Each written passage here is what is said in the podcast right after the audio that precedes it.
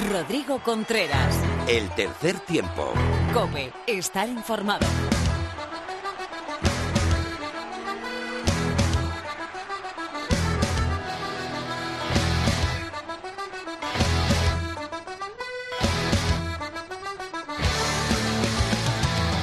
Comenzamos esta entrega 159 de tu programa de rugby en la radio. Comienza el tercer tiempo en cope.es.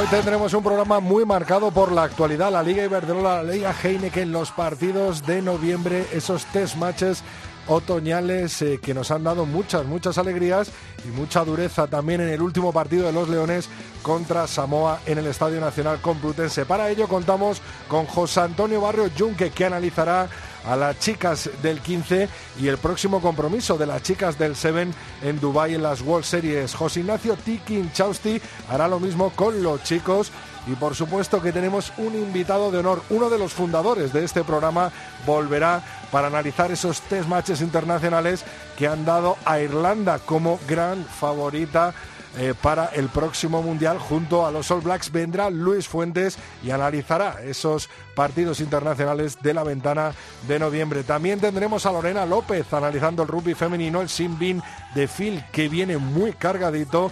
Un tertulión con David García y Pepe Ibáñez. Y Mar Álvarez nos dará el parte de lesionados del 15 del León. Una pareja de técnicos de oro. Mora y Bravo, Bravo y Mora a los mandos en este programa 159 que saludo ya a Laura Rubio Valladolid. Muy buenas, Laura. Hola, ¿cómo estás, Rodrigo? ¿Cuáles son nuestras redes sociales? Nos podéis encontrar en Twitter en arroba tres tiempo cope con número, en facebook.com barra tercer tiempo cope y nuestro email es el tercer tiempo arroba cope punto es. Laura, han ardido las redes echándote de menos en este programa que has faltado, Estas pero ya te tenemos aquí.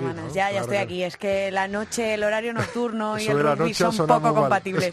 Ya, no es que me vaya de fiesta, no. Me pongo a trabajar a esas horas. O sea, Bueno, empezamos. Cómo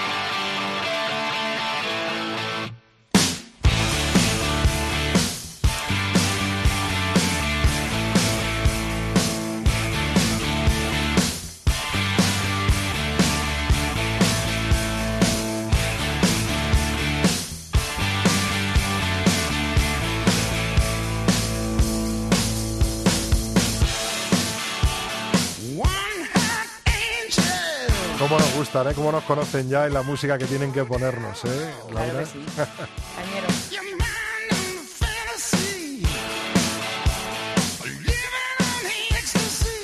Bueno, los Leones se enfrentaron a Samoa con el resultado de 10 a 28, uno de los partidos más duros que se ha enfrentado el 15 en León en su historia, con un parte de bajas tremendo de los jugadores dirigidos por Santi Santos. Analizaremos este partido tanto en nuestra tertulia como con Luis Fuentes y por supuesto con Mar Álvarez, preparadora física de la selección española. También volvió la Liga Heineken este pasado fin de semana en su jornada 9. ¿Con qué resultados, Laura? Unión Esportiva Samboyana 53, Vizcaya Guernica 13, Braques Entre Pinares 25, Sanitas Alcobendas Rugby 16, Hernani 20, Aldro Energía Independiente Rugby Club 31, Club de Rugby La Vila 31, Ambordicia 24, Complutense Cisneros 17, Silverstone El Salvador 57 y Universidad de Burgos 27, Barça Rugby 36. La clasificación queda de la siguiente manera tras nueve jornadas disputadas con un triple empate en la cabeza, ¿no, Laura? Sí, Braques entre Pinares, Sanitas Alcobendas, Rugby Silverstone El Salvador, los tres con 33 puntos. Cuarto va el Barça Rugby con 27, también con 27. Aldro Energía Independiente Rugby Club va quinto. Sexto Ampordicia con 26. Séptimo Unión Esportiva Samboyana con 25. Octavo Universidad de Burgos Colina Clinic con 19. Noveno Club de Rugby La Vila con 17. Décimo Hernani con 16. Y un décimo Vizcaya Guernica con 11 puntos. Cierra la tabla con Blutense Cisneros con 10. Este fin de semana vuelve la Liga Heineken, la jornada 10 con los siguientes emparejamientos. Universidad de Burgos Colina Clinic contra Vizcaya Guernica, Sanitas Alcobendas Rugby contra Unión Esportiva Samboyana, Aldro Energía Independiente Rugby Club contra Brac Quesos Entre Pinares, Ampordicia contra Hernani, Silvestre El Salvador contra Club de Rugby La Vila y Barça Rugby contra Complutense Cisneros. Recordamos que la Champions y la Challenge Cup volverán el segundo fin de semana de diciembre. En el top 14, Clermont lidera la tabla con 37 puntos tras 10 jornadas disputadas y le siguen Toulouse y Racing 92 con 33 y 30 respectivamente. Y cierran la tabla con 12 puntos Toulon, eh, perdón, con 10 puntos, también 14, que al final lo voy a decir mal, con 14 puntos, eh, Argen con eh, decimotercero con 13 puntos y en decimocuarta posición Perpiñán con 4. En la Pro de 2, en esa segunda categoría a nivel francés, el Brib eh, lidera la tabla tras 12 jornadas disputadas, empatado con Nevers a 36 puntos y le sigue Ollonet con 35 puntos cerrando la tabla en decimocuarta posición está el Bourg-en-Bresse con 20 puntos, decimoquinto Colomies con 20 también y decimosexto Masi con 15. Y en la liga inglesa, Exeter Chief, tras 8 jornadas disputadas, 38 puntos, al igual que Saracens. ¿Y quién cierra la tabla, Laura? La cierran Sale Sharks con 14 puntos, Bristol Bears con 13 puntos y Newcastle Falcons con 11. Tiempo ahora para el rugby femenino con Lorena López.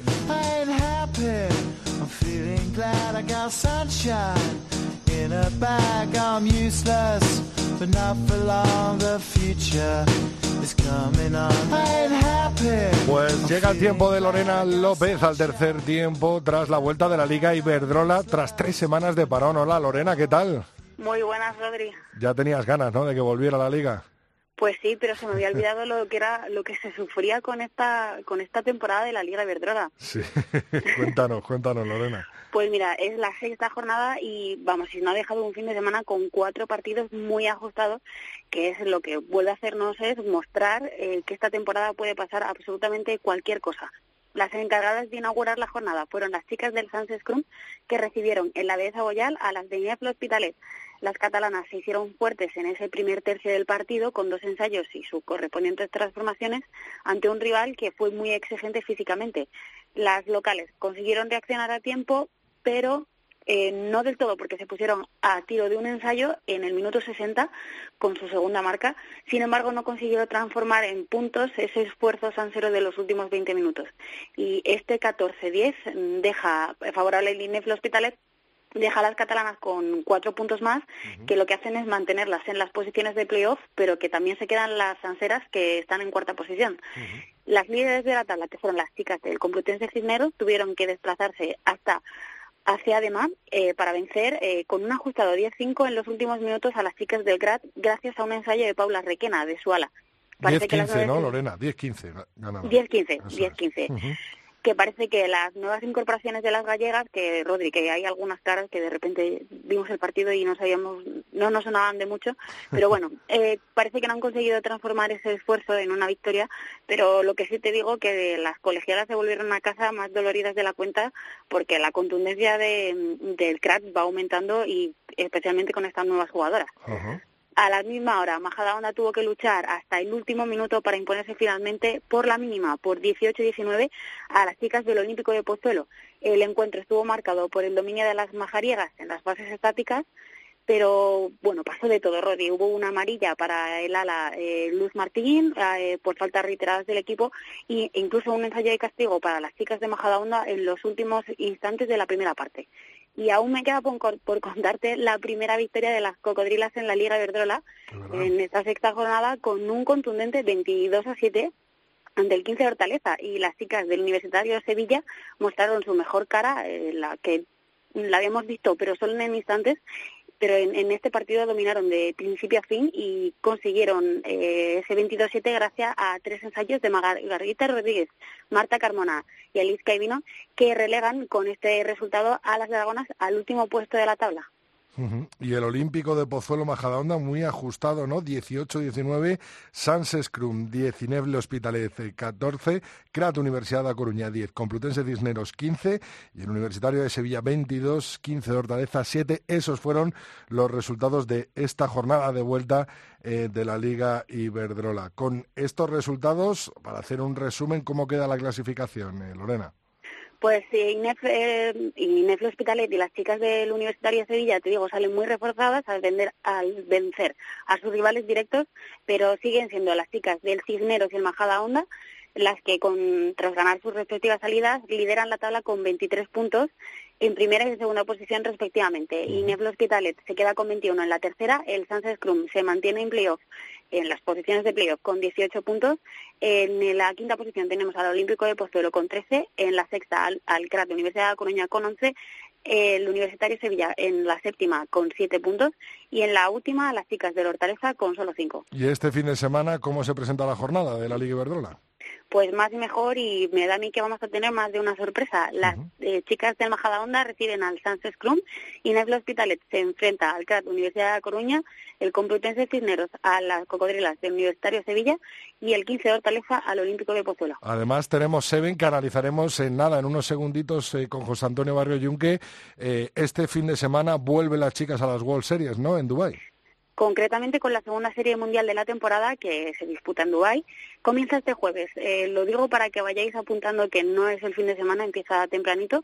Y bueno, las leonas han quedado encuadradas en el grupo C junto a Canadá y Francia, que son tercero y cuarto de la eh, que quedaron en la primera serie de Glendade, y Fiji. A priori son tres rivales complicados contra quien tendrán que mostrar su mejor versión si quieren escalar puntos, eh, posiciones en la clasificación general, que de momento están novenas. Y lo que te comentaba, Rodri, el primer partido será contra Francia a las 9 de la mañana eh, del jueves. Un poquito más tarde, a las 12 y 18, jugarán ante Canadá. Y un pelín más tarde, a la hora de comer, a las 14 y 53, lo harán ante Fiji. Y bueno, yo que te voy a contar si lo vais a analizar, pero un resumen rapidito, y es que el seleccionador Pedro Matías ha contado con unas 12 jugadoras en las que no faltan mm, casi nadie de las habituales y lo que destaca es eh, la vuelta de Patricia García con respecto a la primera serie mundial porque fue ausencia porque estaba en Japón y también está María Lozada y Uri Barriutieta que se perdieron la primera serie por decisión técnica. Pues muchas gracias Lorena, muy completito el rugby femenino para esta semana de la semana pasada y de la que nos viene encima con este fin de semana y con ese inicio de las Leonas el próximo jueves que seguiremos muy de cerca. El martes que viene mucho más rugby femenino. Gracias Lorena. Y mejor a ti Rodrigo. Rodrigo Contreras. El tercer tiempo. Cope, estar informado.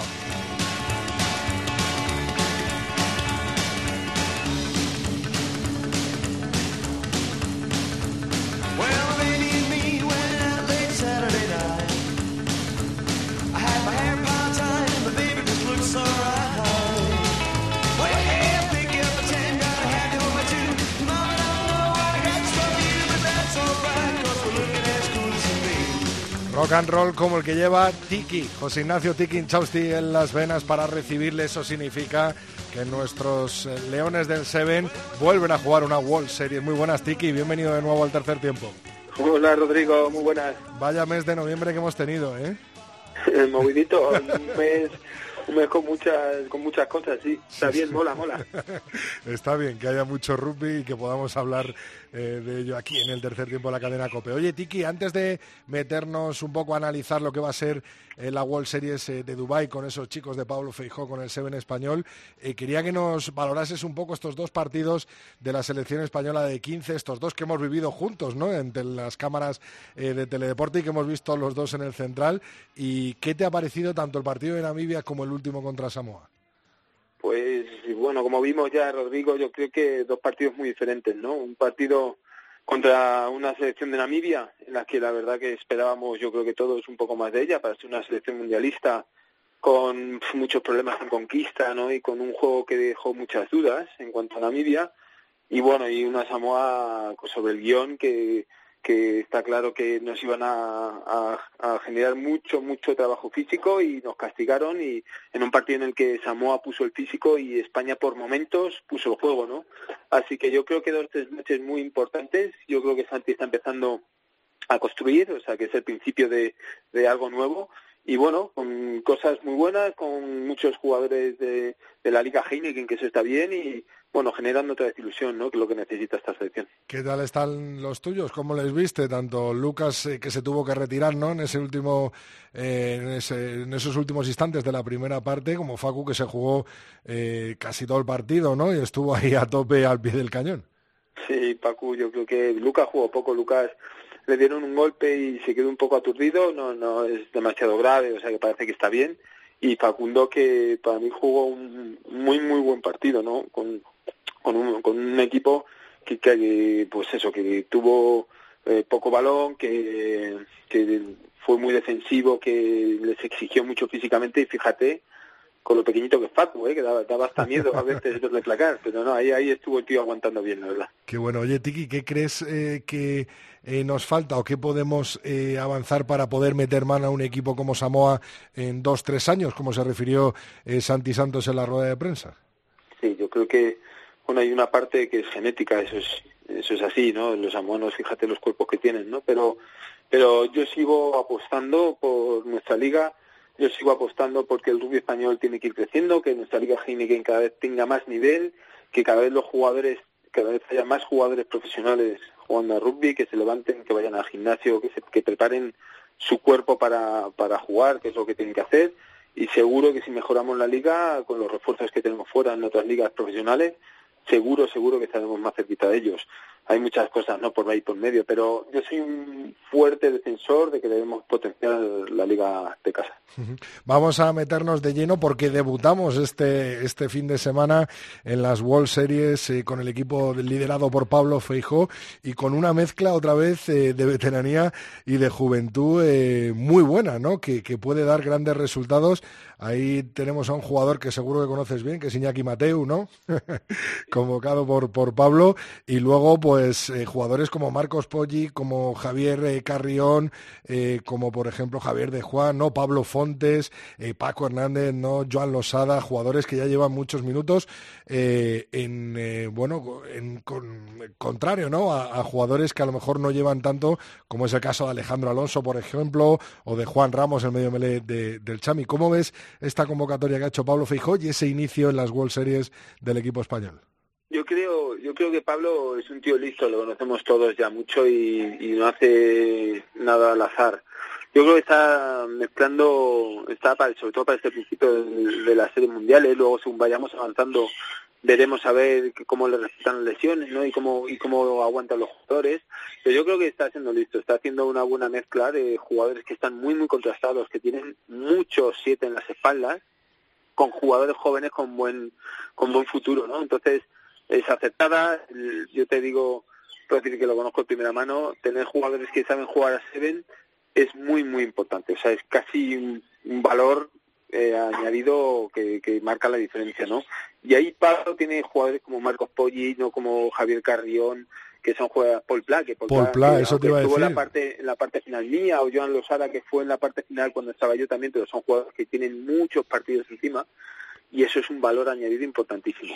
Si eso, si esto es que saben perfectamente cómo jugar, le metes la juventud de, de los que están empujando desde atrás, pues seguramente que les va a ir bien, ¿no? Además, además eh, Dubai, que es el, el, primer torneo que tienen, sí. es un torneo para el hemisferio, para el hemisferio norte es un torneo especial, porque si te fijas en todos los en todos los series mundiales de años atrás, eh, no sé por qué los del hemisferio sur vienen vienen mal, no sé si porque han acabado sus ligas, llevan una temporada o están en plena temporada de descanso, si es pretemporada para ellos, pero si te das cuenta, los torneos de Dubai hay muchos equipos que han ganado, Gales, Inglaterra, son más, más del hemisferio norte, con lo cual es un buen torneo para intentar rascar puntos, pillar a equipos, aunque la verdad es que el grupo que tienen no es fácil, con un, creo que es Estados Unidos, Nueva Zelanda y Gales, ¿no? Eso es, eso es. Te quería preguntar equipo, por los equipos, sí, sí. Fue un equipo, un grupo complicado, pero, pero este, aun teniendo este grupo, yo creo que se pueden rascar, rascar puntos, ahí van a tener, yo creo que de los tres rivales, Nueva Zelanda es muy complicado, pero como te digo, siempre para los de ese hemisferio se les da mal el primer torneo, no sé por qué. Uh -huh. Y luego tienen ahí Estados Unidos, que es la cara de la cruz. Estados Unidos es un equipo que te puede meter 50 puntos o le puedes ganar. Depende de depende del torneo, con jugadores rapidísimos, como, como todos conocemos, y, y con, que ya llevan con muchos años estando, que están ahí arriba en el, en el 7 mundial. Y desde luego... El equipo más el, factible Gales, ¿no? Gales, sí, sin duda, el equipo a batir y el equipo más factible. Yo creo, yo creo que Pablo, si quiere mantener otra vez el circuito, es buena la política que llevó de, del, del cuarto partido, ¿no? Del primer partido del segundo día. que es el importante, ¿verdad? Que es el que te decide hacia dónde vas, si hacia arriba o hacia abajo. Y yo creo que esa política le fue bien el año pasado y debería de seguirla, a ver qué tal le funciona este. Bueno, pues Tiki, volverte a citar ¿no? en el próximo World Series, por supuesto, para hacer estos análisis eh, que también nos vienen de cara a este fin de semana y desearte lo mejor en una Liga Heineken, eh, que madre mía cómo está la cabeza con los tres equipos empatados y con lo que nos estáis a punto de, infartar el corazón, ¿no? En cada partido que jugáis entre vosotros, así que mucho ánimo y por supuesto que te volvemos a llamar para el próximo World Series. Perfecto, Rodrigo. Un abrazo. Un abrazo.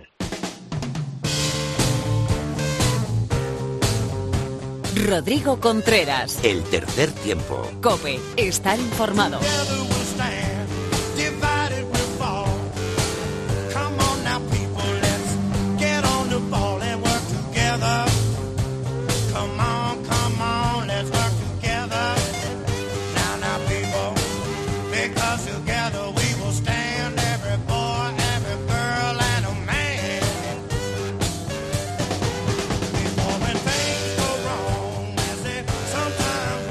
Recibimos con este temazo de Canel Hit al señor José Antonio Barrio Yunque. Muy buenas, Yunque, ¿qué tal?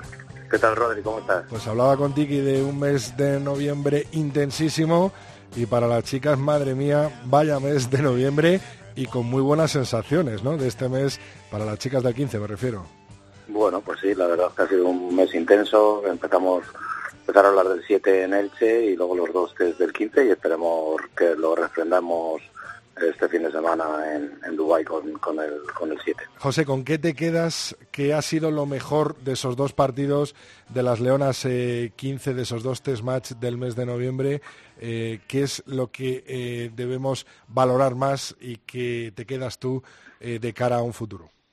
Bueno, yo creo que resaltaría tres cosas. Una, la verdad que ha sido dos semanas muy productivas en cuanto al trabajo eh, de, entre partidos. Las chicas han trabajado muy bien y han hecho un trabajo muy interesante de preparación para lo que nos viene.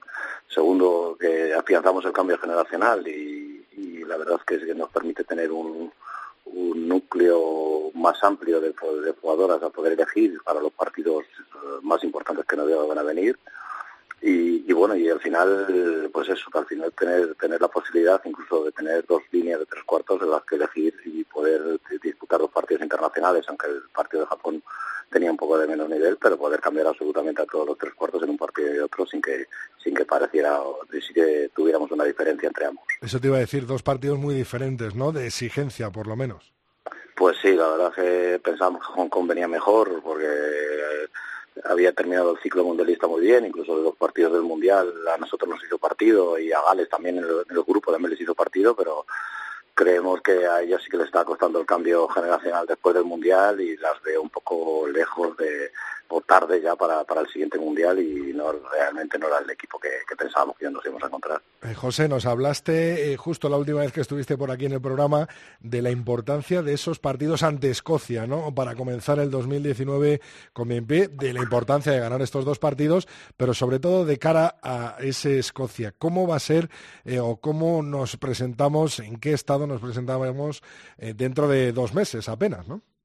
Bueno, es nuestro objetivo de este año, o sea, que no podíamos fallar en estos, en estos partidos para mantener el ranking y por los resultados negativos de Irlanda, pues nos ha valido incluso para, para ganar una plaza. Una posición, eso es. Y ahora lo que tenemos que hacer es, ir a por Escocia, que, que, que, están un poco más adelantadas en preparación o en tiempo, porque no han tenido un cambio de ciclo, sino que han seguido apostando después de que perdieran el camino del Mundial y creo que es el momento de volverlas a ganar. Eh, nos lo jugamos mucho en cuanto a proyecto de juego, en cuanto a proyecto de ya de clasificación y mirándonos un, unos selecciones a otras en estas situaciones y también en esta en esta posibilidad de no perder puntos en el ranking que probablemente sirva para la clasificación de la Copa del Mundo. Nos venimos hasta este mismo jueves que empiezan las chicas del Seven eh, en Dubai su segunda serie mundial. Algunas repiten de las que has tenido tú, como el caso de Patri de Amaya, ¿no?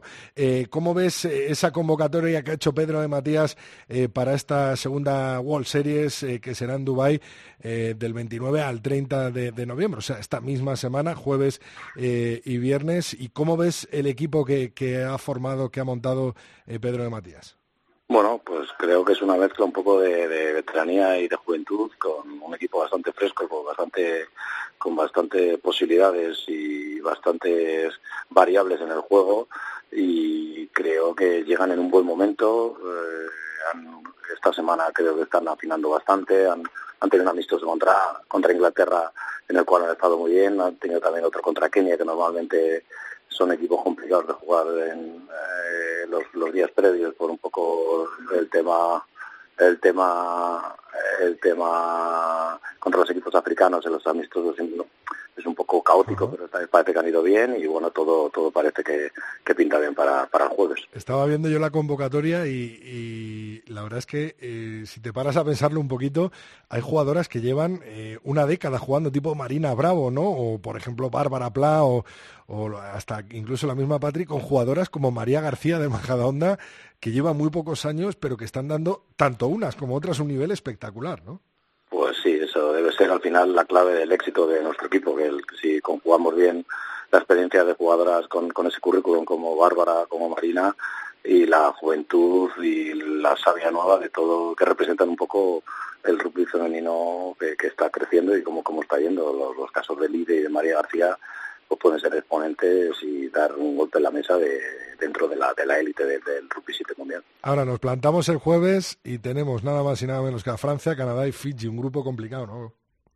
Bueno, sí, la verdad es que es un grupo muy duro, ¿eh? muy duro porque Francia está muy bien, Canadá que, que al que le ganamos bien en San Francisco eh, han hecho ya los cambios precisos y están ajustando todo y los canadienses no dejan nada al azar y cuando van a estar viendo a ser cerca de los juegos y ya lo demostró en la primera serie entrando ahí entre las cuatro primeras, con lo cual esos dos partidos van a ser durísimos. Creo que a Fiji sí les tenemos tomada la medida y creo que, que puede ser un partido en el cual volvamos a ganarlo y es importante para tenerlo abajo, pero no dejar de hacer nada, algo importante con alguna de las dos las dos que tenemos en el grupo, que sin olvidarnos que probablemente son favoritas para clasificarse en los juegos como, como dos de las cuatro primeras. Efectivamente. Para despedirnos, eh, Junque, eh, aventúrate. ¿Vamos a conseguir una mejor posición que en la primera World Series? Estoy convencido que sí. Pues, eh, vamos a entrar en el oro seguro y teniendo un peor grupo, pero el grupo está mejor, eh, llegan más finas, Dubai siempre se nos ha dado bien y estoy convencido que vamos a estar en el, en el oro y a partir de ahí empezamos a sumar puntos importantes. Pues José Antonio Barrio, muchísimas gracias por estar en el tercer tiempo. En nada, volvemos a hablar con otra nueva World Series y por supuesto ya tenemos también el catalejo y el ojo eh, puesto en esos partidos contra Escocia en los que seguiremos a las Leonas como lo hemos hecho en este mes de noviembre y esperemos tener también de nuevo otra alegría. Gracias. Muchas gracias a vosotros. Rodrigo Contreras. El tercer tiempo. Cope, estar informado.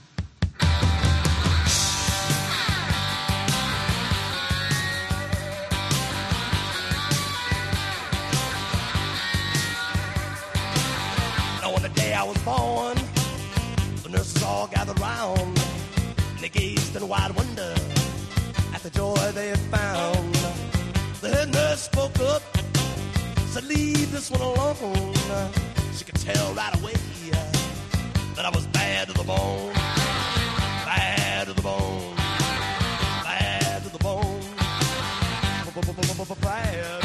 Pues música de George Thorogood para recibir a dos piezas fundamentales del Sanedrín tertuliano del tercer tiempo de la cadena COPE. Pepe Ibáñez, Revista 22, muy buenas. Hola, buenas tardes, Rodri, ¿qué tal? Tenemos también a David desde Valladolid García de Misiones Deportivas. Muy buenas, David. Saludos, Ovales. Qué depresión. Ya me ha tocado con Pepe, no voy a poder hablar. Empezamos bien, Pepe. Venga, pues vamos a darle la primera la palabra a David, ¿no? Hecho, hecho. Bueno, David, vaya mes de noviembre y vaya dos partidos de los Leones en los que no ha faltado de nada, ¿no? No, no, sin duda. Ha sido un mes muy bueno. Eh, entrando ya si es compensación de World Rugby o no es compensación, etcétera. La verdad es que hemos tenido muy buena oportunidad de ver a muy buenas dos selecciones en Madrid, en el Central, eh, evaluar cómo está la selección, evaluar cómo se eh, volvía a animar el Central con muy buena entrada y sin duda pues refundar esos ánimos con la esperanza de volver a empezar de nuevo como, como la película que ganó el Oscar y, y, buscar en, en Francia pues eh, nuestro siguiente objetivo. Eh, Namibia todo entra dentro de, los objetivos y de lo marcado, ¿no? De, las quinielas que, habíamos eh, visto para esos dos partidos, ¿no? Eh, una Namibia más fácil, pero quizás mm, no esperábamos un sufrimiento tan gordo eh, frente a Samoa. Y por ser el partido más reciente, pues ahora lo analizaremos, imagino, pero yo creo que pues el tipo de juego que se permitió o el tipo de juego que se desarrolló sobre el césped del Central en Madrid, en la, en la Complutense, pues no favorecía mucho, lógicamente, al combinado del 15 León de Santi Santos, ¿no? Muy físico, muy trabado, muy trabajado y quizás pues eso lastró a, a, nuestros leones que, que podíamos haber no ganado el partido, yo creo que era muy difícil, pero sí quizás haber dejado pues eh, otras sensaciones en el marcador. Eh, Pepe, ¿todavía tú recuerdas un partido tan duro de, de la selección española? Hombre, yo recuerdo partidos hace 8, 9, 10 años con Georgia o cuando vino Japón aquí, en el que el desafío físico, eh, la diferencia fue muy grande. Eh, quizá es cierto que por la forma de jugar de, Samoa y la forma de, ir a los contactos eh, nos haya sorprendido un poco eh, o incluso hayamos visto atismos de, infracciones o violencia en alguna de las acciones, pero yo creo que es un fiel reflejo de lo que requiere eh, estar en, en ese tier 2, ¿no?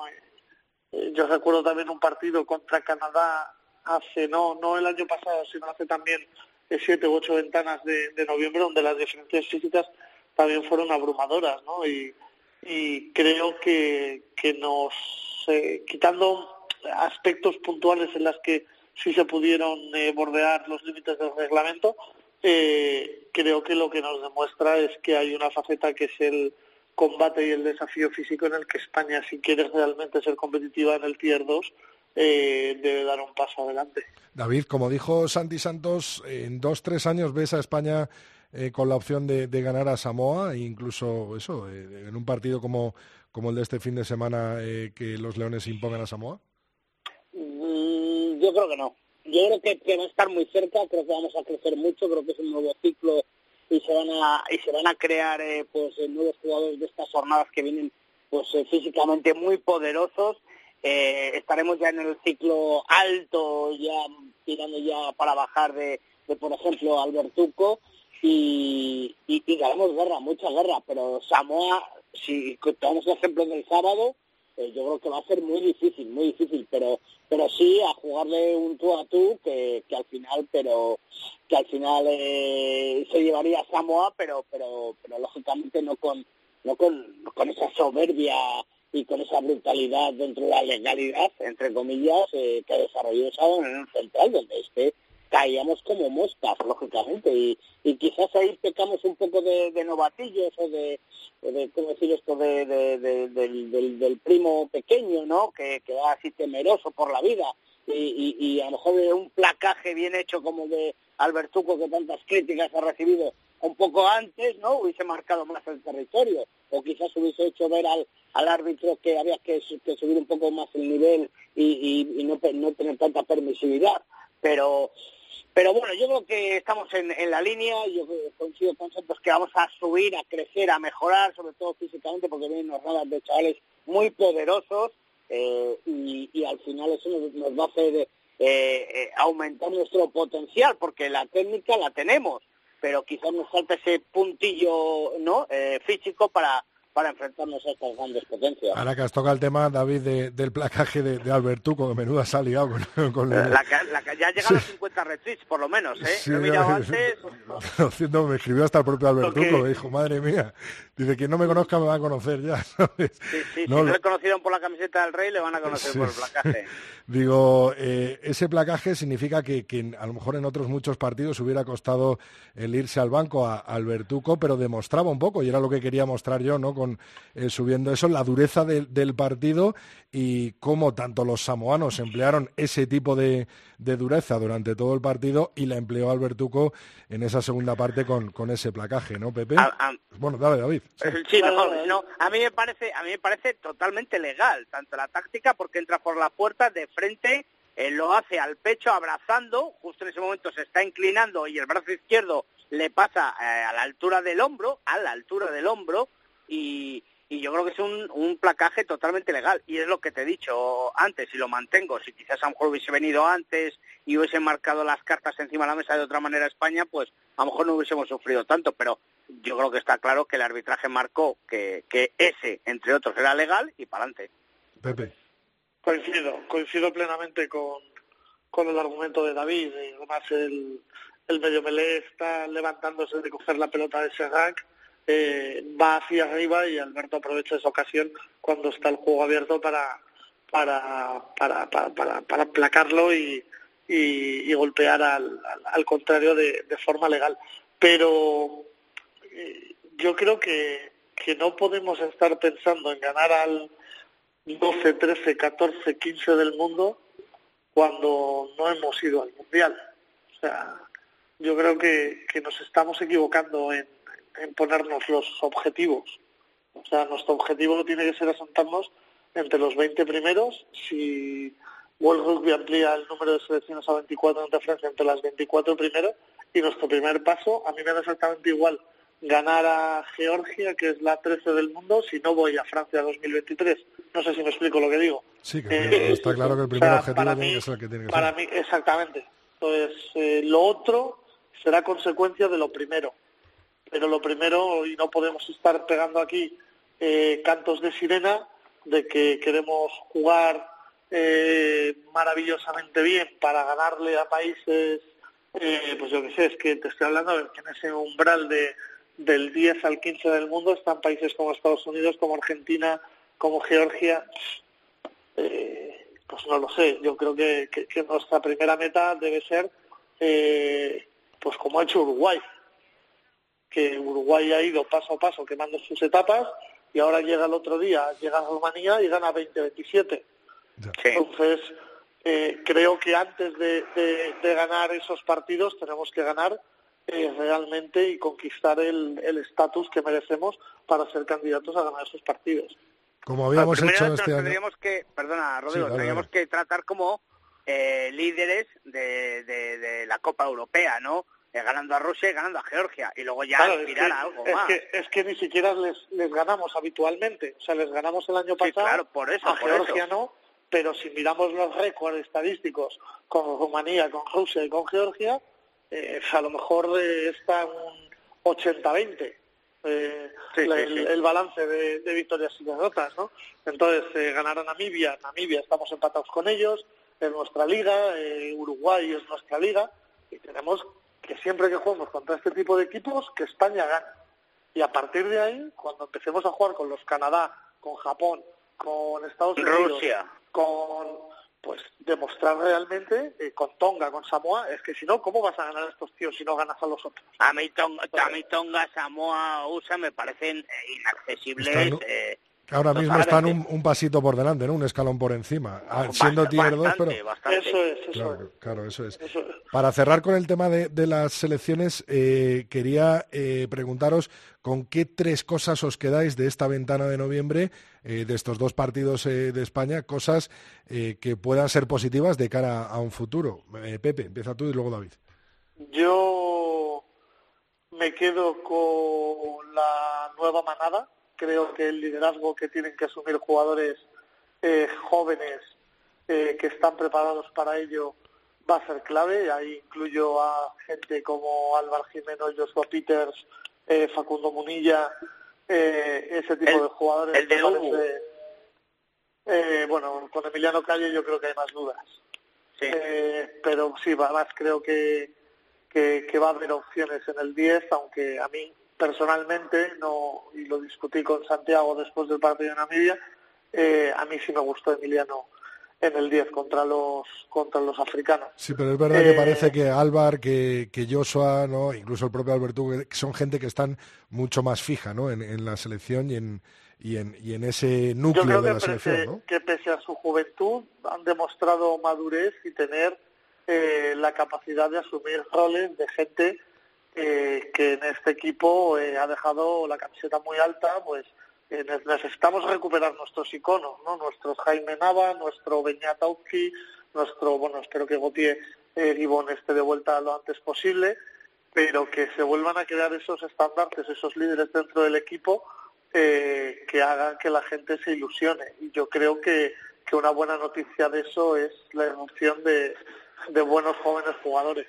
Luego otra otra noticia fantástica para mí, la segunda es eh, la segunda línea y los jugadores de ayer, los debutantes de ayer, creo que le van a dar un plus de calidad al equipo y, nos permiten ganar tres jugadores, bueno, será un civil ya lo teníamos, pero es una auténtica maravilla eh, tener un jugador de ese nivel con España y de, su juventud, ¿ves? Por ejemplo, otro, otro de los referentes que podría sustituir un poco esa figura que tiene Jesús Moreno, ¿no? O ese tres de la casa que ha crecido con las categorías inferiores y, y, que, ahora despunta con, con, la absoluta.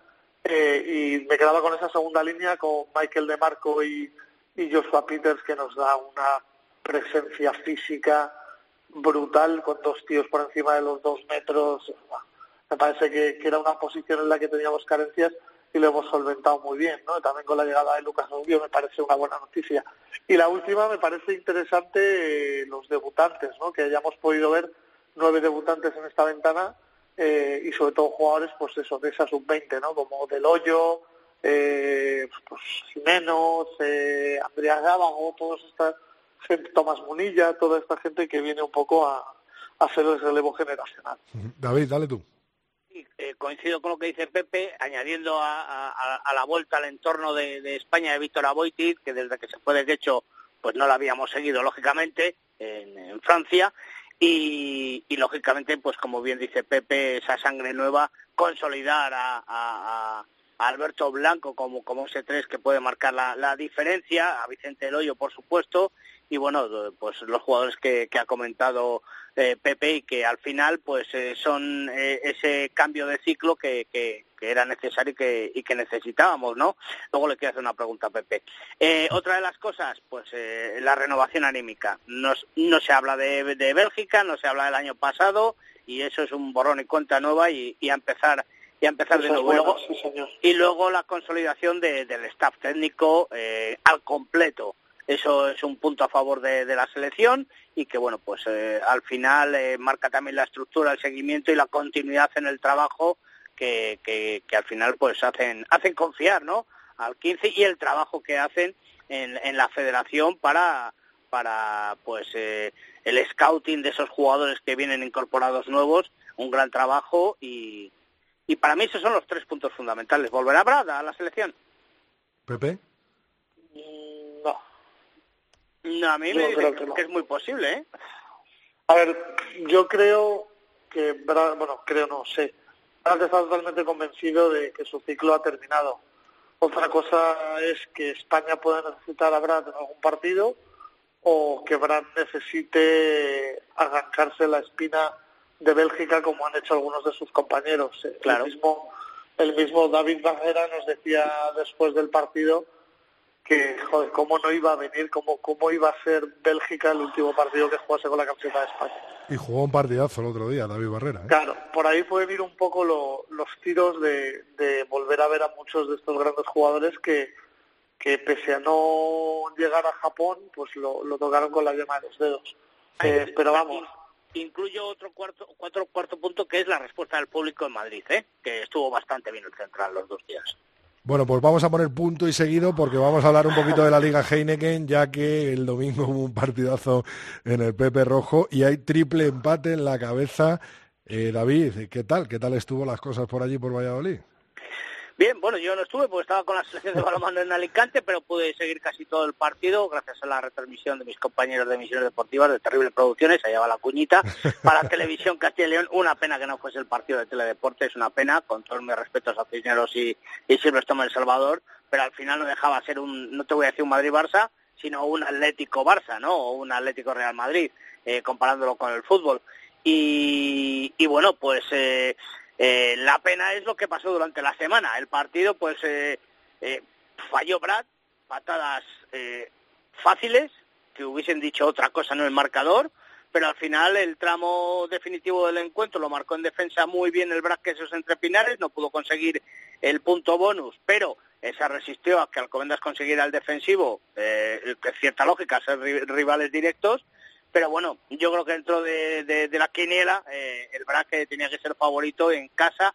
Ese partido en, las trazas a lo mejor otro gallo hubiera cantado, pero en, en Pepe Rojo era claro favorito. Yo creo que demostró en determinados momentos que estaba en casa y se hizo valedor de su afición y al final eh, pues tenía que llegar la victoria por parte del conjunto quesero muy buena eh, pues el la, el primer partido no del fichaje del, del, conjunto quesero el eh, Greg Dyer, y sí además con, con un ensayo pero bueno eso no deja de ser secundario. Y bueno pues al final los dos equipos con bajas y con deficiencias pero pero mostraron muy buen partido al que aconsejo volver a ver porque la verdad es que se aprende mucho. Eh, Pepe, parece mentira, ¿no? Que Brad, que ha tirado del equipo en tantos partidos esta temporada, al final justo en este partido, ¿no? Que estaba eh, señalado junto al de la semana que viene eh, ante Samboy, en el que se juega Sanitas Alcobendas el pase a la Copa del Rey, bueno, pues sea el que ahí falla, ¿no? Un poco y no es el Brad de que ha sido durante toda la temporada, ¿no? fue un poco incomprensible. Eh, la verdad es que los cuatro golpes de castigo, tres a palos y una melé a cinco metros, que coincide justo con la entrada de Pacote Blanco al partido, eh, que pueden haber sido 12 puntos muy fáciles, porque todas las patadas que se ganaron, unas más largas, unas más cortas, estaban frente a palos, eh, pues demuestran la igualdad que hubo en el partido, ¿no? Con esos 12 puntos el marcador hubiese cambiado hubiese cambiado de la balanza de lado. Eh, es cierto que el Brac eh, es un equipo que, que, poco a poco ha ido eh, haciendo bien las cosas y ha llegado en un momento muy bueno a este intermedio, a esta parte central de la temporada. los dos fichajes le han venido muy bien a, a Merino, sobre todo en este periodo de bajas eh, con Flecky fuera en el 10, eh, no teniendo que desplazar a Gas, eh, buscándole aire a Albertuco, aunque Albertuco no pudo estar el otro día, pero son dos jugadores de mucho nivel que, le van a volver a dar mucho empaque y mucha profundidad de, banquillo al Quesos, al campeón. Y, y, a mí me gustó, me gustó mucho cómo salió, cómo salió el equipo de Merino. Eh, Alcobendas tenía una premisa clara que era no darle el balón al BRAC. si os fijáis, intenta jugar desde, desde todas las zonas del campo, ya sea en su 22, eh, no usa el pie para devolverle balones que Besselbel pueda utilizar en contraataque. Y, eso lo lee muy bien el BRAC, hace una defensa muy agresiva eh, y de ahí poco a poco en el primer tiempo pues, pues saca esa ventaja de 10-0 que incomprensiblemente pues, la consigue mantener eh, al borde del descanso, ¿no? yo creo que tenían que haber ido empate o, por abajo. Lo de Besselbel es de, de otro planeta, ¿no? Bueno, me ha parecido casi temerario, pero bueno, eh, por lo que dicen en Valladolid, o lo que me han dicho en Valladolid, es que a este chico es muy difícil pararlo y cuando dice que, que él juega, juega. muy, cabezón. Sí, sí, sí, sí. Además, bueno, que demuestra el que para un chico que, que viene de fuera del nivel que tiene, el compromiso con el club y con el, con el equipo y con la afición me parece, eh, vamos, de, de, chapó, de quitarte el sombrero y, y la verdad es que Alcobendas tuvo sus opciones, pero, pero no supo ser mejor que, que el BRAC, pese a tenerlas. Así que no queda otra que, que felicitar al campeón, que, que la verdad es que después de las dos primeras derrotas han lanzado un 7 de 7 y vamos a ver qué tal se le da el mes de diciembre en el que tiene un calendario de AUPA teniendo que ir a San Román, luego residiendo a Ordicia, jugando el derby y yendo a Barcelona con, con la Ibérica de por medio. una pregunta que oí ayer justo en el programa de, David en, Radio Marca Valladolid. Eh, solo quiero un nombre que me digáis. Dando por hecho que serán eh, Sanitas Alcobendas, Rugby, Silvestre en El Salvador y Queso entre Pinares, los tres equipos que disputen eh, las semifinales de liga. ¿Quién, ¿Quién, creéis que va a ser el cuarto en, discordia, puedo decir, o, el cuarto invitado eh, de honor en esa fiesta de estos tres equipos? David. Yo creo que, que el Barça. ¿Tú crees que el Barça y Pepe? También. El Barça, bueno, pues ya he puesto por Ordicia, a ver qué, a ver El qué pasa Barça- al final de liga. El Barça desde si pega un bajón sin Bautista Güemes, pero el Eso partido que hace el partido que hace en Burgos este fin de semana eh, es un jugador de, de otro nivel, ¿eh? Hace Sí, jugar al hace jugar al equipo como nadie, con una delantera muy sólida eh, y una línea muy vertical, muy a mí el Barça es un equipo que me gusta mucho y, y si Bautista Güemes está en el campo, ojito. Eso, es, si mantiene, si mantiene el 15 o el equipo, por decirlo así, de, de Burgos, el, el Barça estará peleando incluso por algo más. ¿eh? Para Eh, asustar a claro, cualquiera, es- o sea, por es asustar a cualquiera. Claro, es que es muy difícil porque son muchos partidos los que restan, pero bueno, y también tiene la Copa el Barça, ¿eh? que eso al final puede lastrar Bueno, un poco, tiene, pero... tiene que ganar a Cisneros este fin de semana.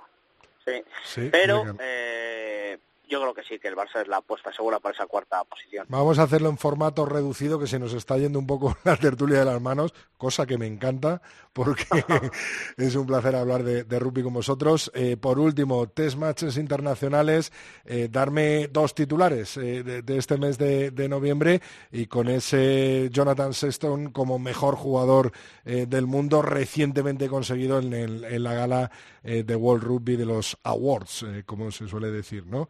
Pepe, dale. Bueno, yo el primer titular sería que Irlanda se gana el derecho a ser candidato a campeón del mundo, eh, con esa victoria ante los All Blacks y una ventana perfecta. Y, y la segunda, en el plano negativo, pondría a Francia con esa derrota con Fiji y, y sobre todo a Argentina que sigue sin encontrar eh, victorias. Vale, ¿y David? Pues no sé qué decirte, porque la verdad es que yo creo que han sido eh, cuatro fines de semana, la ventana de noviembre, que, que hemos tenido de, de todo, ¿no?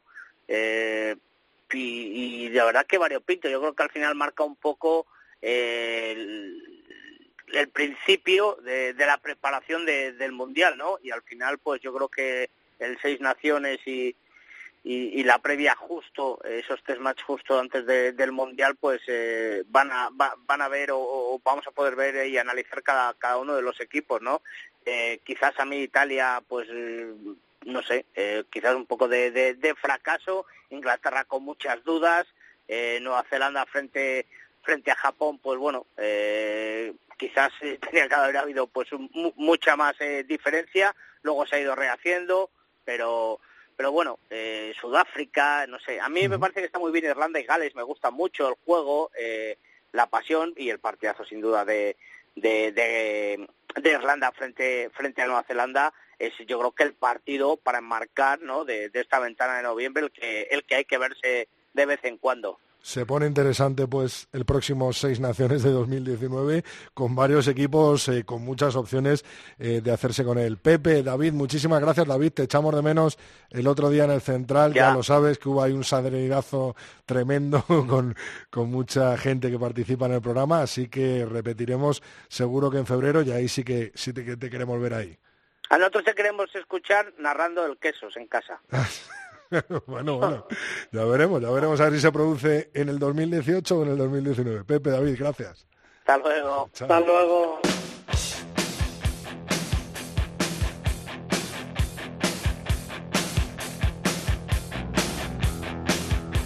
Rodrigo Contreras. El tercer tiempo. Cope, estar informado.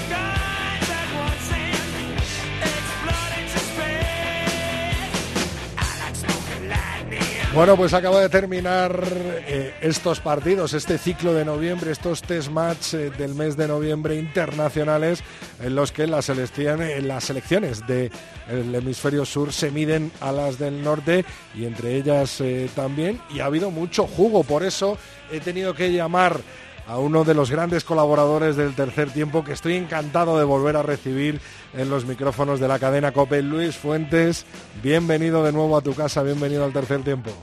¿Qué ¿Qué tal estás? Pues muy bien. Me has tenido mucho tiempo sancionado. en el ¿eh? Sin Bin, ¿no? En el Sin Bin, pero sí, se me ha hecho muy largo. Yo Sí. no... O sea, yo me he portado mal, pero no tanto. O sea, que volverás Tanto. con ganas como los leones después de Sí, sí, sí, Bélgica, ¿no? sí, sí. Es algo ahí como un toro de, de chiqueros. Sí, sí, sí, con ganas, con ganas. Oye, vamos a analizar un poquito, bueno, lo que ha sido esta ventana de esta ventana otoñal, esta ventana de, de noviembre, los partidos internacionales. Y antes, eh, cuando no había mundial, bueno, en este incluso 2018 de cara al mundial, eh, los equipos eh, se lo tomaban muy, pero que muy en serio, ¿no? Claro, antes era la forma en la que el norte y el sur se enfrentaban, era un poco ver la forma en la que estaba cada uno, comparar estilos, comparar tradiciones, comparar jacas, comparar equipaciones.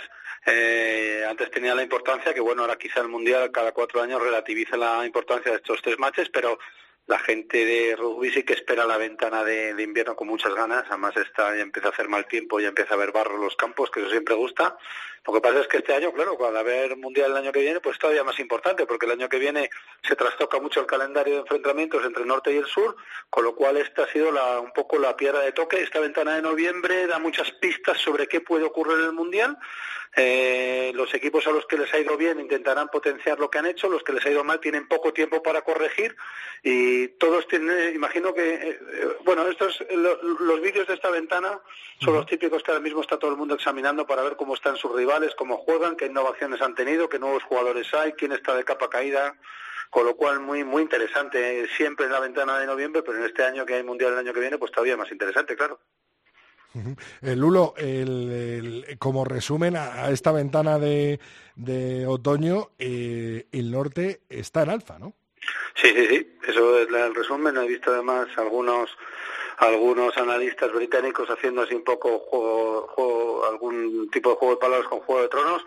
Está el norte, está el norte recuperando posiciones respecto al sur. Es verdad que en los últimos años mirabas la clasificación de World Rugby, los neozelandeses estaban ahí, que siguen estando ahí los primeros, pero luego era un poco color más del sur, se colaba Inglaterra de vez en cuando y solían estar los del Rugby Championship por lo menos Australia, Sudáfrica y Nueva Zelanda por encima de los del norte, bueno, ha cambiado mucho. Si vemos ahora la, yo creo que ahí desprende unas cosas interesantes. Si vemos ahora mismo la clasificación de World Rugby, está Nueva Zelanda los primeros, pero ya está Irlanda muy cerquita pisándole los talones.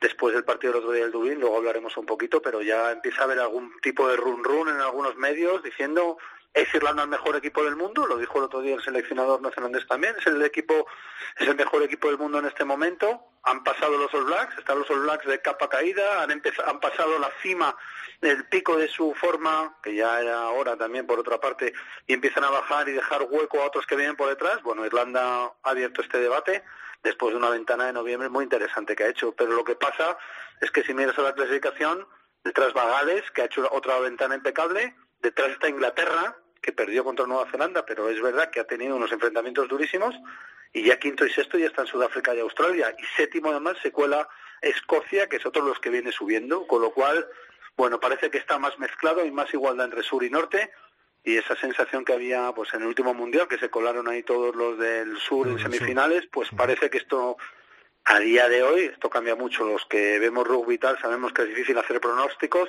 pero si se mantuviera la inercia que llevan algunos equipos, pues en principio en Japón en 2019 en territorio neutral, digamos que no hay ninguno de los super candidatos que juegue en casa, eh, pues puede ser que haya unas semifinales mucho más mezcladas si miramos ahora mismo la clasificación mundial, que creo que es una cosa muy buena para todos.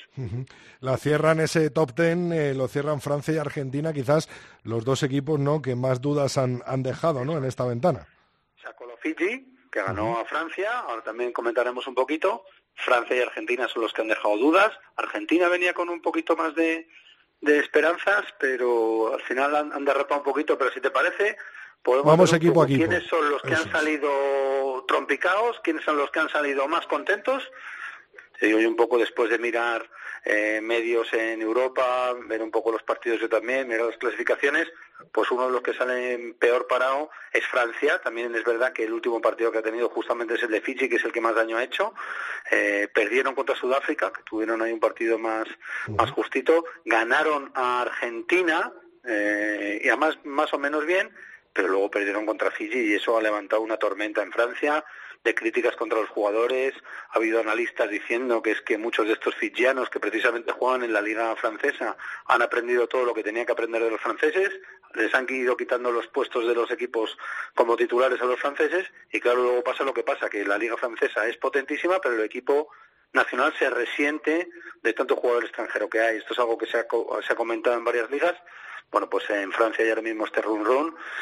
No tienen muchas esperanzas, eh, pero bueno, si miramos por ejemplo los seis naciones del año pasado, que lo gana Irlanda el Grand Slam, lo gana porque Sexton mete un drop en último segundo contra Francia. O sea que esto puede cambiar en cualquier momento, pero es verdad que es el equipo que sale quizá más trompicado, yo creo, de esta, de esta ventana.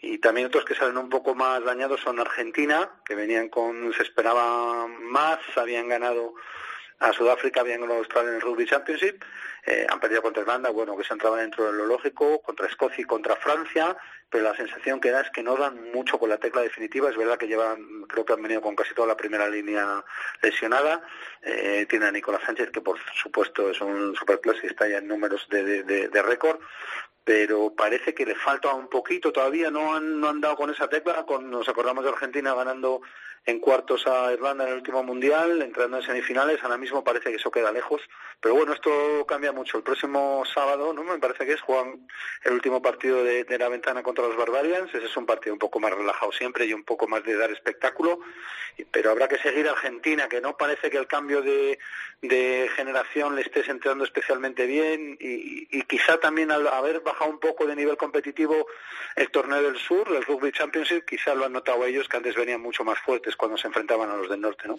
Otro de los grandes perdedores, Australia, eh, porque solo ha ganado Italia al final de sus enfrentamientos.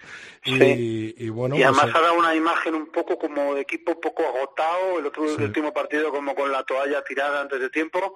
Han ganado a Italia, que últimamente es un poco un bálsamo para, la, para los equipos del, del Tier 1 cuando cogen Italia. Italia ya está, me parece que en el 15 la clasificación mundial está bajando y es otros que tienen mala pinta. Últimamente en el Seis Naciones no no levantan cabeza, han perdido un poco esa, eh, no, no, han perdido esa generación que tenían tan competitiva y Australia es el único consuelo que se ha llevado a Italia, pero yo creo que es preocupante. Hace tiempo ya estuve ya hablando yo con gente en Australia que mostraban bastante preocupación con su rugby, porque los buenos jugadores se les van al, al 13 o se les van a Australian Rules, parece que no está quedando mucha gente, bueno, siguen teniendo algunas, poco, Cafolau, tienen grandes estrellas, pero el equipo es verdad que está dando una sensación un poco un poco más eh, blanda de lo que debería. Yo creo que además le pasa un poco también a Sudáfrica, han perdido esa ventaja psicológica que tenían cuando subían, cuando venían los sudafricanos australianos, los equipos salían casi derrotados o, medio derrotados del, del, del vestuario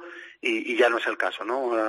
yo creo que estos otros que se lo tienen que mirar un poco para hicieron muy buen mundial la última vez, pero sería una sorpresa si repitieran una actuación estelar. O sea que esos son un poco los, que yo creo que han salido más trompicados de, de, la ventana de noviembre. Los ganadores hemos hablado de Irlanda, ¿no? Hemos hablado. Bueno, Irlanda yo creo que sí, es como la que se lleva más los focos, ha ganado sus cuatro partidos, Italia, Argentina, Nueva Zelanda y Estados Unidos. Es verdad que de ahí son Argentina y Nueva Zelanda los más potentes pero sobre todo es que ganaron con bastante solvencia en un partido sensacional para mí contra los All Blacks.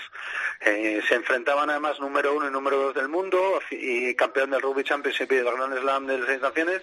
Hacía mucho tiempo que no pasaba eso. La última vez que pasó, que fue en Gales contra los All Blacks, eh, que estuve yo en ese partido, los All Blacks les pasaron por encima y ahora esto pues a lo mejor es un síntoma de lo que pasa en Dublín, de que efectivamente el rugby del norte está recuperando galones y, y no eh, este, las gracias con los Lannister y con los Stark se pueden empezar a hacer, pero sí que parece que en el norte están empezando a coger fuerza, sobre todo el otro día un partido de Mahoney extraordinario, los All Blacks no ensayaban, creo, se quedaron sin ensayar por primera vez desde el, en Europa, por primera vez desde el 95, creo que desde el 98 no hacían un partido sin ensayos. Eh, bueno, Irlanda hizo un partido sensacional. Esto ya lo comentaba Fermín, además creo con mucho acierto. sea, claro, lo que, lo que hay que ver es Irlanda con este ritmo, con este desgaste, con esta exigencia física, puede ganar un torneo como el Mundial, que son varios partidos seguidos. Es verdad que tiene más fondo de armario. El otro día jugó contra Estados Unidos con la segunda unidad y ahí mostró que tiene jugadores de categoría, pero bueno, hay que verlo, hay que mantener ese nivel y con lesiones, el otro día no estaba con el Murray, se lesionó Son O'Brien también, gente muy importante. Bueno, veremos qué hace Irlanda, pero ahora mismo tiene muy buena pinta. Se les va, por cierto, el seleccionador después del Mundial. Se va Joe Smith, que suena para los All Blacks, y se queda Farrell, que es una decisión un poco sorprendente, pero bueno, parece que en Irlanda está todo el mundo muy enfocado al Mundial. Nunca lo hacen bien en el Mundial, creo que nunca ha pasado de cuartos y quizá esta vez sea la vencida y sabes que a mí me tira el verde. ¿eh? Sí. Joe Smith, eh, además también protagonista como mejor entrenador del mundo en esos premios eh, de World Rugby que se han dado ahora. A mí ya sabes que me tira al rojo también y Gales ha hecho un gran papel con pleno de victorias en lo que hablábamos en la tertulia que se presenta un gran seis naciones, ¿no? Sí, sí, sí, un equipo muy completo, yo creo en todas las en todas las facetas del juego y la verdad es que son muy muy completos el Seis Naciones de este año se presenta tremendo y todos los años se dice, este es el Seis Naciones más disputado, todos los años lo oímos, pero es que es verdad que este vienen además con muchísima fuerza física, equipos muy potentes, viene viene Gales, pero es que también viene Inglaterra, que Inglaterra, parece que nos hemos olvidado de ellos, que perdió contra los All Blacks de un punto, es verdad que ganó a Sudáfrica también por poco, que no ensayó contra Sudáfrica, aún así ganó, pero jugó contra Sudáfrica, Australia y Nueva Zelanda, es decir, ha tenido ahí un, un pedazo de ventana muy compleja eh, tiene a Owen Farrell, que es un gran jugador y además que es cada vez más odioso, con lo cual esto ya es un tipo que yo creo que desquicia bastante a los rivales y entra con el hombro, genera ahí lío. Inglaterra no estamos olvidando de ellos y tiene un equipazo, así que el, el, Seis Naciones tiene pintón. Y ojo a Escocia, porque puede ser uno de los grandes tapados, ¿no? Con a mí tres potencias. Sabes que me, gusta muchísimo la, la, la, dinámica que ha cogido, incluso cuando pierde hace buenos partidos. Eh, perdió con Gales en el primer partido que fue un poco, un poco raro, tuvieron unos errores un poco infantiles. Con Sudáfrica mostraron muy buen juego a ratos y perdieron. Luego con Argentina no jugó tan bien y ganó. Bueno, yo creo que eso, eso le viene bien esa victoria contra Argentina, ¿no? Ganar contra un equipo muy potente, incluso cuando no ganas bien. Así que Escocia también hay que verla. Este año viene, tiene Italia que tiene muy mala pinta y Francia que es una incógnita y un poco despiste. Los otros cuatro, yo creo que este seis naciones pueden ganarse todos a todos. Dos últimos, muy buena pinta. Dos últimos ganadores, los All Blacks y España, ¿no? Sí, para mí los All Blacks no estamos también, parece que no se habla de ellos porque perdieron en Dublín, pero siguen siendo el número uno. Hay quien dice que están preparando, cambiando formas de jugar. Es verdad que los All Blacks, por decirlo de alguna manera, están muy vistos, ¿no? Todo el mundo ha visto miles de partidos de los All Blacks, están muy analizados y ellos tienen que renovar un poco también su propio eh, el fondo de armario de su táctica. Eh, ahí siguen, ¿eh? es, el, es el campeón, es el que hay que bater en el Mundial y así es como hay que verlo. Parece que por haber perdido en Dublín eh, se acabó el mundo, pero bueno, Nueva Zelanda es Nueva Zelanda y eso sí que tienen fondo de armario y banquillo a lo bestia. Das una patada al bote y sale un jugadorazo de rugby tremendo. Sí, además de los puestos más complicados te salen cinco, tienes cinco en fila, uno detrás de otro, cinco aperturas, cinco tal, es una cosa increíble.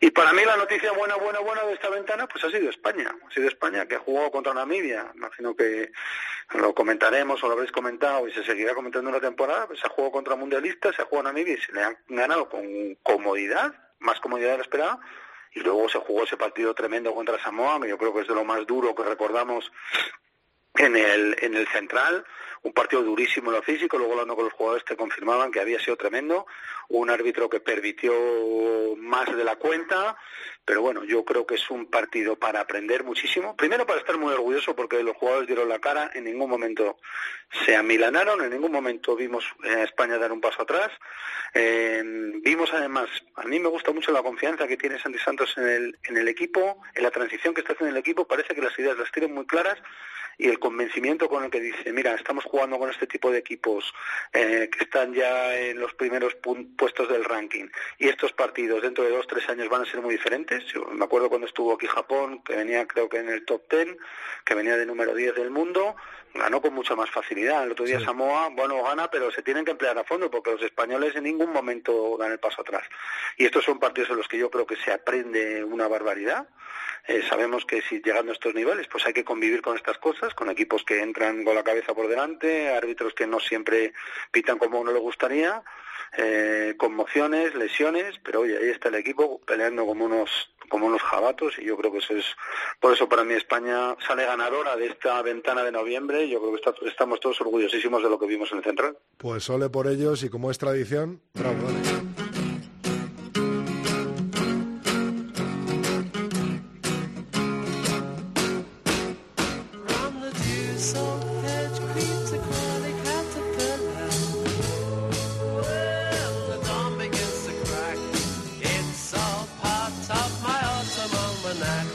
No podías venir al tercer tiempo y no dejarnos tu piecita musical, ¿no, Lulu? Hombre, claro, y además que sepas que he dudado esta vez, porque mi, mi primera opción era un grupo californiano de punk que se llaman The Angry Samoans, algo así como los samoanos furiosos, Furiosos. enfadados, que yo creo que era venía muy a cuento respecto a lo que vimos el otro día, pero bueno, tampoco se trata de echarles a la herida.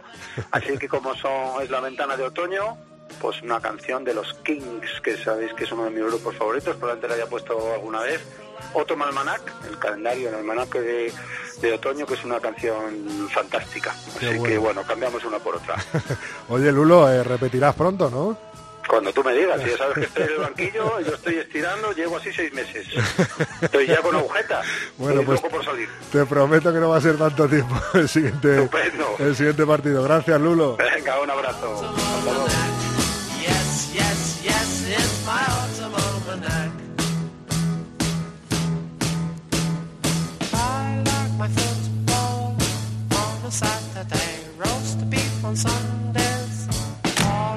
Rodrigo Contreras. El tercer tiempo. Cope, estar informado.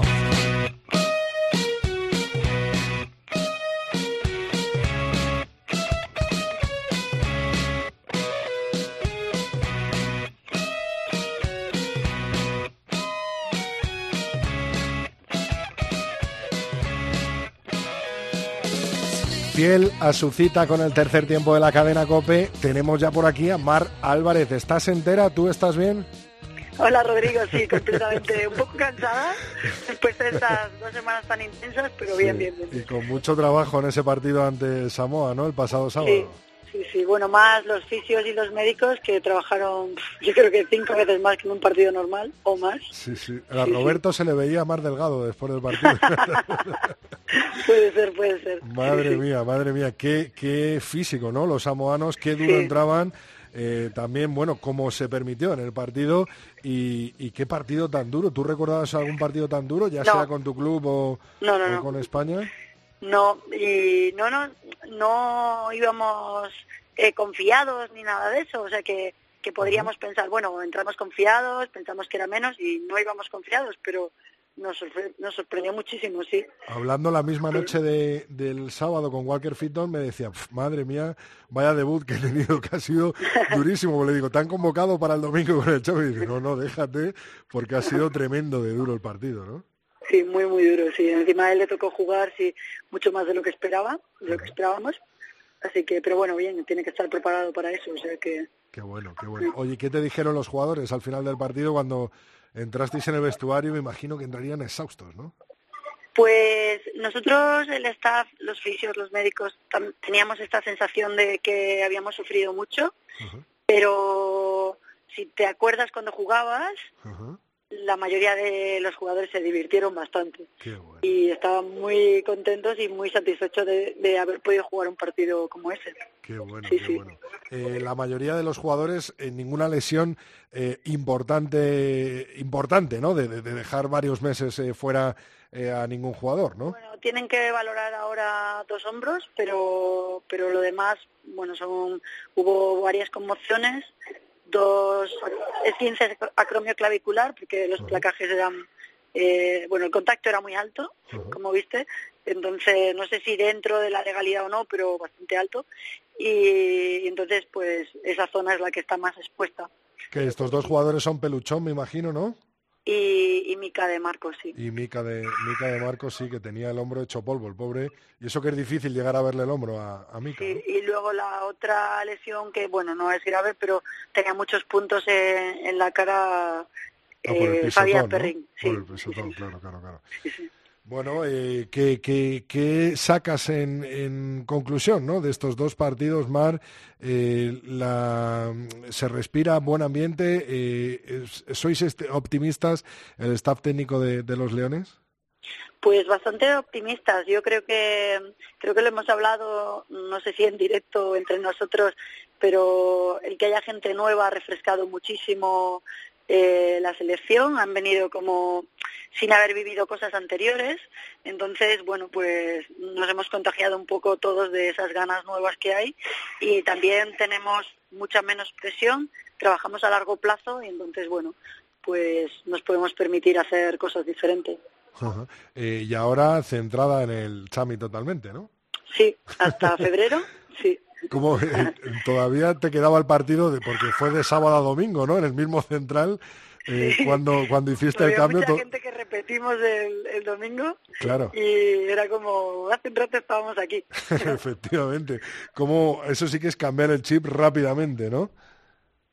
Eh, sí, Sí, sí. justo porque es una situación diferente y eso, pero bueno, este partido creo que el equipo estaba así bastante bien preparado y habíamos visto muchos vídeos de, de Cisneros y todo eso y bien. Oye, Mar, ahora de, para mirar adelante, ¿no? En los que nos queda hasta Navidad, vaya Liga Heineken se nos está plantando con vos, eh, vosotros, tanto el Quesos como Alcobendas, los tres empatados en la cabeza de la tabla. Eh, vosotros habéis pasado ese inicio que nos contabas, ¿te acuerdas? En, en los primeros eh, programas. muy duro, sí, sí, sí. Ahora les queda a ellos, ¿no? Sí, lo que pasa es que es, para mí es mucho más fácil si tienes los partidos duros escalonados, porque a nosotros, bueno, ha sido muy duro eh, pasarlos todos eh, así más o menos con nota y, y, bueno, ahora sí que tenemos un- una fase así más tranquila, pero pero bueno, bueno, Mira- ha sido así, eso no lo puedes cambiar, es el calendario, así que Ajá. Gran comienzo de Fifita, ¿eh? sí, El tío se le ve imponente, se le ve Sí, físicamente gustado, sí. difícil de tirar en, en el carril del ala.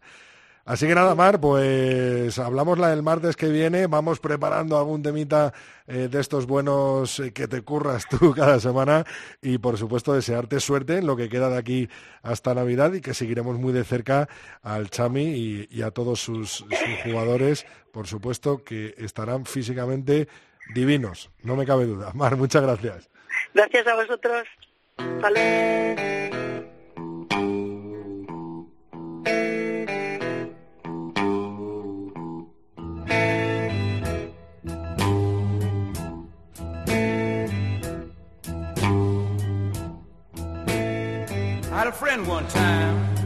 Cargadito de manzanas llega hoy el maestro Phil. Muy buenas, José Alberto Molina. ¿Qué tal, Rodrigo? ¿Cómo estás? Buenas tardes. Sin BIM múltiple hoy, ¿no? Bueno, como la ocasión lo merece. Cerramos, cerramos, Rodrigo, este apasionante mes de noviembre, uno de los más importantes e interesantes del año, y ya nos quedamos a la espera de febrero y marzo, que son los siguientes acontecimientos que todos anhelamos. Pues bien dice Rodrigo, sin BIM multipolar, procede hoy en este ya fatigado día otoñal. Han sido diversos, como decimos, los puntos de atención que nos han ocupado a los miembros de nuestra secta. El hexágono y su principal capital, asentamiento de la colonia de los secuanos a las orillas del Sena, una tribu colorida, de ahí quizás los colores del Stade francés, equipo de aquella plaza. Las capitales britanas de Trinovantes, Siluros y Pictos, e incluso el centro de la España ulterior, afortunadamente romanizada, Rodrigo. Sí, Rodrigo, el cierre de la tanda de partidos otoñales ha visto fracasar una vez más a los franceses y no sé si esto ya sorprende mucho. Desarbolados esta vez ante los melanesios de Fiji, vitales y espectaculares como siempre, a la par que disciplinados esta vez, lo que es novedad y quizás eh, punto de toque para analizar el éxito de los mismos. Castigo, por tanto, para Brunel y su bigote y para Laporte, el presidente, y su megalomanía dilapidadora. Una pena, una pena la labor del capitán Guirado dirigiendo a esa tropa absolutamente patética.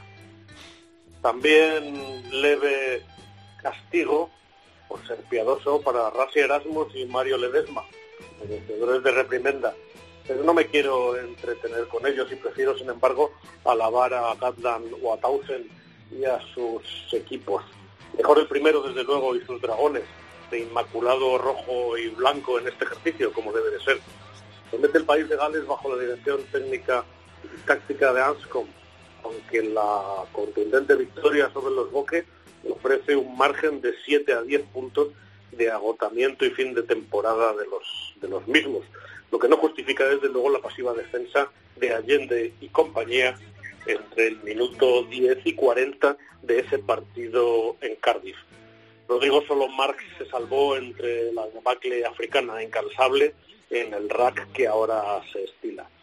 Y Madrid, por fin, ¿cómo definir el partido de Madrid? Pues quizás con una onomatopeya, Rodrigo, pim, pam, pum.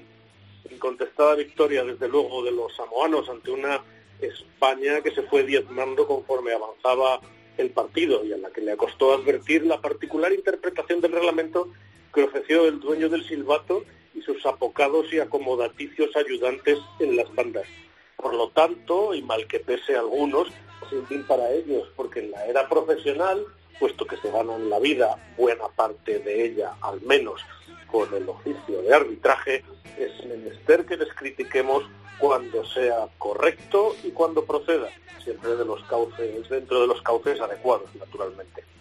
Digo que sin fin para ellos porque España no supo adaptarse al tipo de arbitraje que ellos hicieron, porque cuando Albertuco advirtió cómo había que jugar, me remito a tu tweet, además con ese referí, ya estábamos en franca desventaja y, por poner un ejemplo, sin aperturas. Sin embargo, los oceánicos supieron muy pronto cómo pitaba el irlandés y buena ventaja que sacaron de ello, utilizando la percusión continuada con la dureza y fiereza que les es propia y obteniendo el rédito consecuente, haciendo uso escaso de, de, los intervalos entre uno y otro jugador, porque siempre elegían ir contra la carne española en este caso. Así que quiero castigar también a los sorprendidos y ofendidos. Eh, no caben, que no comprenden si acaso que cada partido es un mundo y que si el reglamento dice A, a veces el referee interpreta A más uno y que la regla en todo caso en ese intervalo de tiempo de 80 minutos entre pitido y pitido será A más uno. Samoa, como digo, lo supo antes que nosotros y de ahí es su mérito, sin perjuicio de que sean a la fecha mejor equipo que nosotros. Sin embargo, luego hay mimbre y quizás en un par de años la, casa, la cosa cambie. Tenemos ocasión de jugar desde luego partidos duros, muchos como este, así será. Como la ley que aplicó el referí, así de duros esos partidos, pero igual para ambos, remedando el adagio romano que dice dura lex et lex.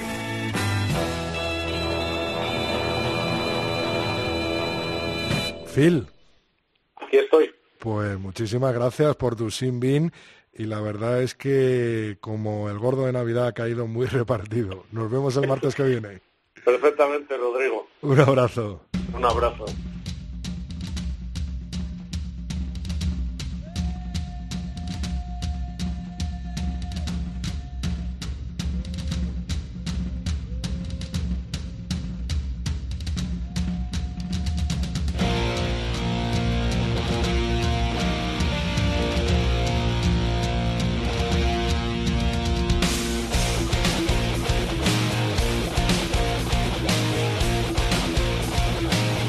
Vamos echando el telón de este capítulo 159 del tercer tiempo, pero antes tengo de nuevo por aquí a Laura Rubio, Valladolid, ¿eh? que poca gente lo dice. te... Que las madres necesitan un homenaje. Ya, sí, ¿no? sí, sí, totalmente. y lo contentos que van a estar los de Valladolid de que lo digas. Hombre, por ¿Eh? supuesto. Mira David, que siempre te lo dice. Por eso, por eso lo digo. Eh, bueno, estamos en Twitter en arroba tres tiempo cope con número en facebook.com barra tercer tiempo cope y nuestro email es el tercer tiempo arroba cope punto es. ¿Qué nos han dicho? Madre mía, cómo están las redes, ¿eh? Están que arden porque entre el partido en el central y bueno, el Movember y demás asuntos, bueno, por ejemplo, de esa foto de central que tú subiste, preciosa foto, Sí.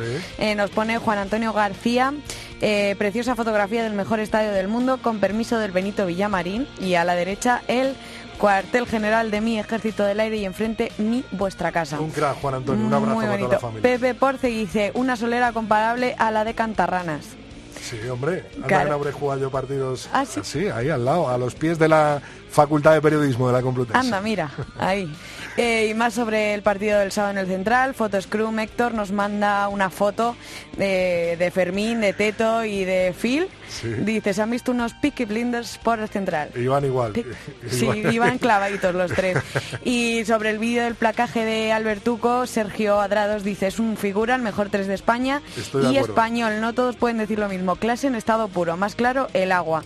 Y bueno, hay que recordar que la semana que viene decidiremos eh, quién recibe ese premio, esos tres regalos, eh, con las fotos que nos hayáis mandado con el hashtag eh, 3T Cope Movember. Eso es, Que una día- semana, 3 Eso de Cope es. Movember para ver el final de esos bigotes. Había barberías este fin de semana en los campos de rugby. Había mucha gente dejándose el bigote, así que que nos manden la fotito. Ya y el nos- martes que viene mandamos tres regalos a los que más Eso es. nos gusten. ya hemos Gracias, Laura. recibido muchos, ¿eh? Y Gerardo J. Parada nos está haciendo el seguimiento Sí, cada semana. sí, que sí, está haciendo muchos méritos, ¿eh, Eso Gerardo? es. Gracias, Laura. Nada.